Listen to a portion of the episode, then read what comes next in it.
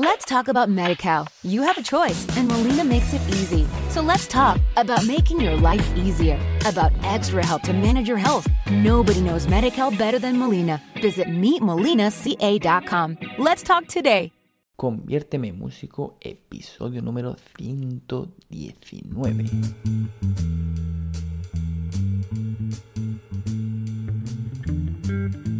Muy buenas a todos y bienvenidos a un nuevo programa de Conviérteme en Músico. Un programa, bueno, como ya sabemos todos, que lo que tratamos es de echar recetita, recetita, esos, platos mágicos para poder poco a poco convertirnos en músicos, ¿no? Conociendo pues todo aquello que hace falta, o por lo menos lo que yo considero necesario para que, bueno, pues entendamos la música mejor, para que podamos interpretar mejor y para que podamos incluso componer mejor. Luego, como en todas las artes, pues esa parte de sensibilidad eh, que cada uno tiene, ese, digamos, eh, talento, ese don especial, pues bueno, evidentemente va a estar siempre ahí.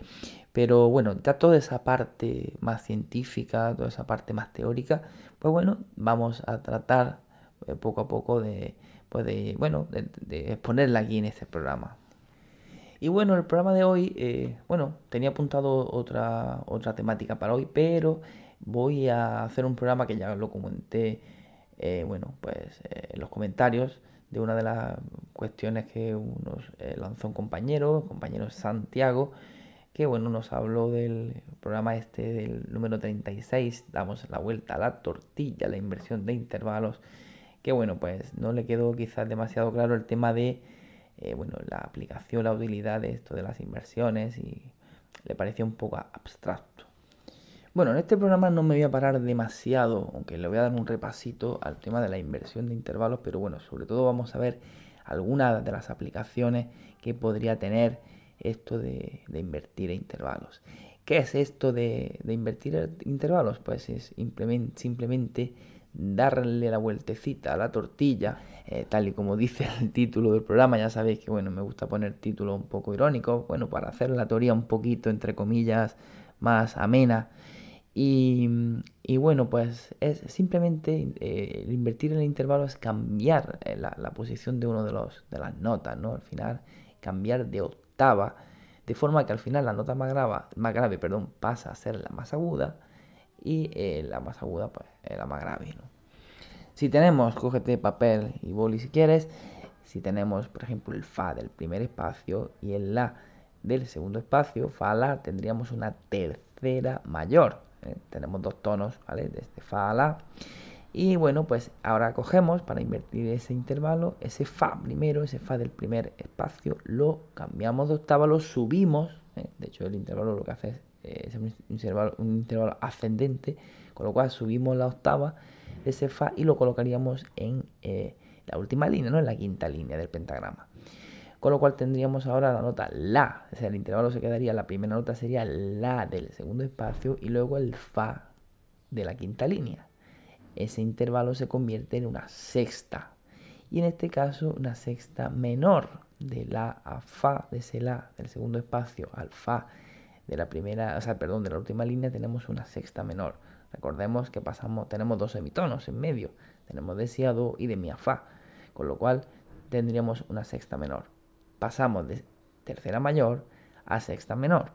La suma de ambos tenía que dar 9. Recordemos, ¿vale? El truco para hacer esto bien era que la suma del intervalo más su inversión tiene que dar 9. Y luego si el intervalo era mayor, en este pues tendría que pasar a menor.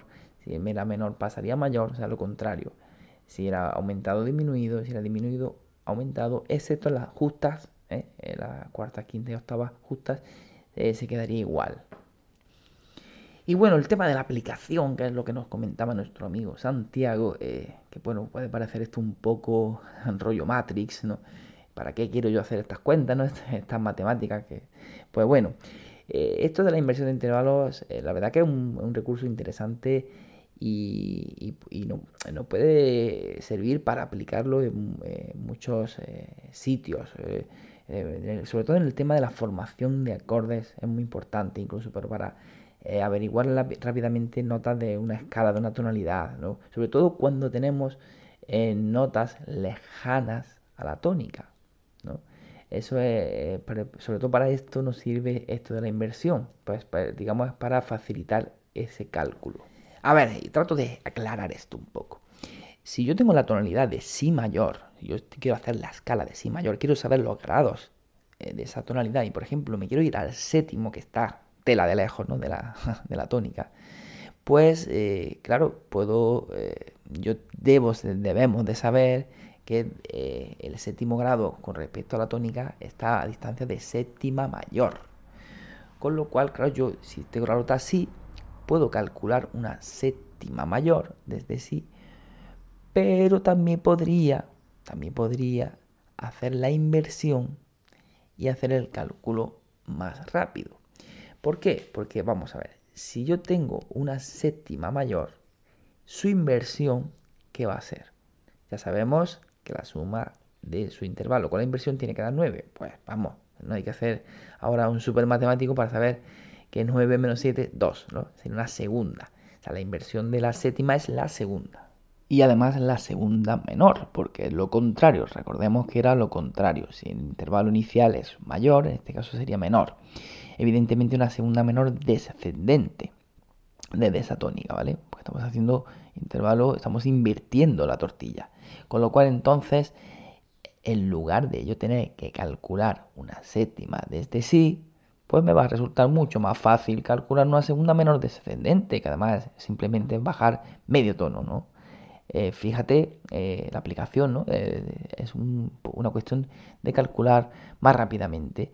Esa segunda menor descendente, que desde sí va a ser la sostenido, es un cálculo más rápido que tener que calcular una séptima desde ese sí, una séptima mayor ascendente. Y al final el resultado va a ser la misma nota.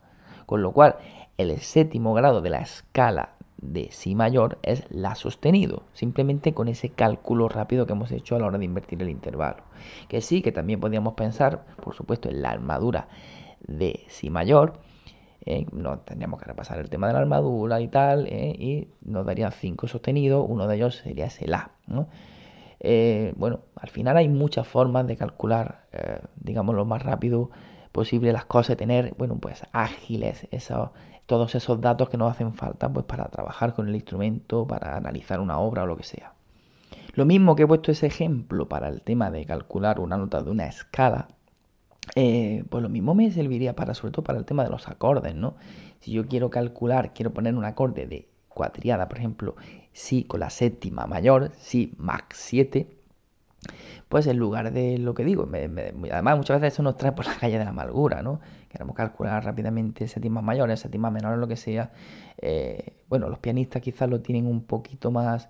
Bueno, no es que lo tengan más fácil, ni mucho menos. De hecho, los guitarristas nos movemos mucho por eh, posiciones, ¿no? Pero el pianista trabaja de, ese, de esa forma, ¿no? Más visual y, bueno, pues eh, al final tiene que tiene que construir eh, nota a nota el acorde. Sin embargo, muchas veces los guitarristas nos eh, ponemos los acordes, no sabemos ni qué nota estamos poniendo.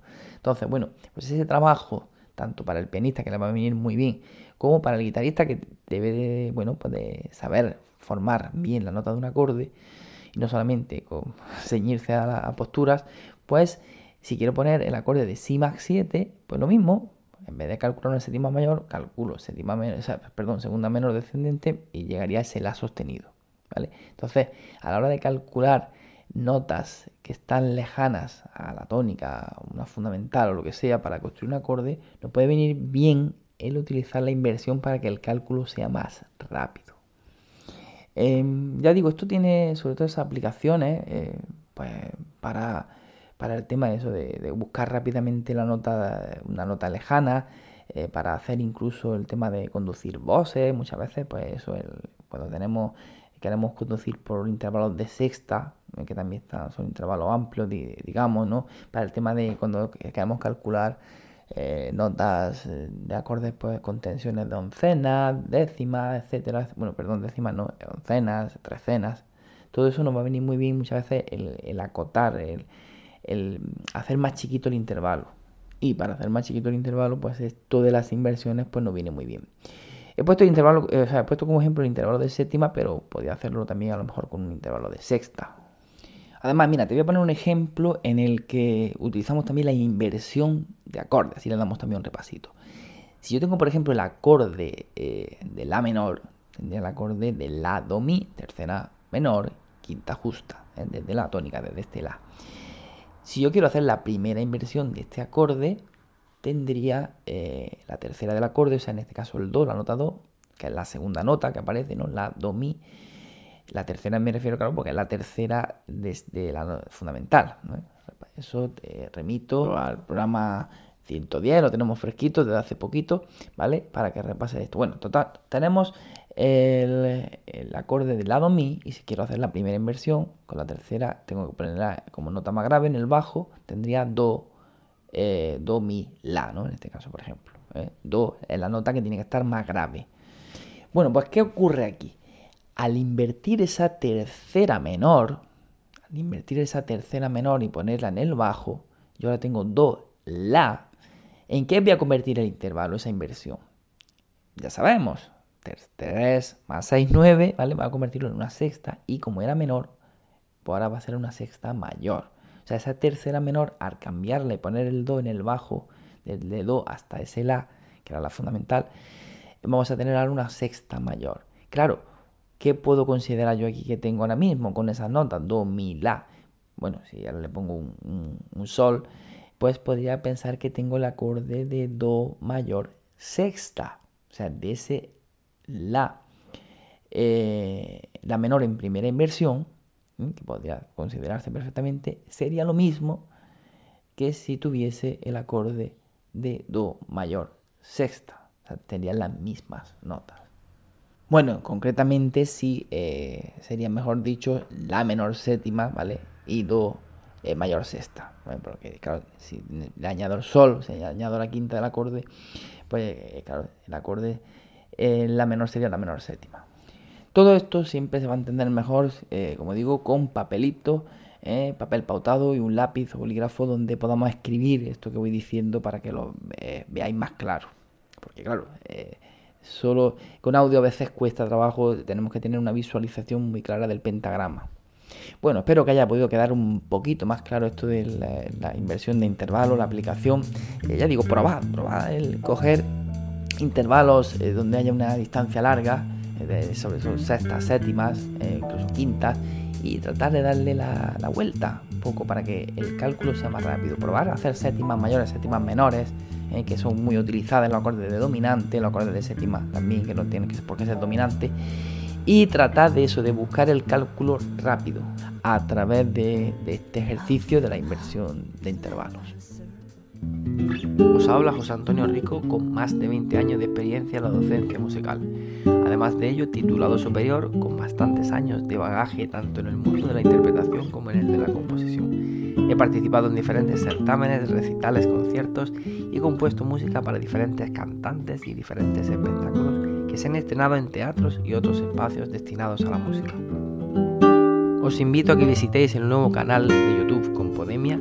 Es un canal eh, destinado para todos los compositores y aquellos eh, interesados en el mundo de la composición, en el que semanalmente se van a subir un vídeo dos vídeos en el que se tratarán diferentes temáticas dentro de la composición, como es el del lenguaje del músico, la armonía, la estructura formal, mentalidad, la construcción básica de arreglos y la promoción de tu canción. Además también tendremos la visita de algunos compositores o músicos profesionales que nos impartirán una pequeña masterclass relacionado con alguno de estos puntos sobre la composición musical.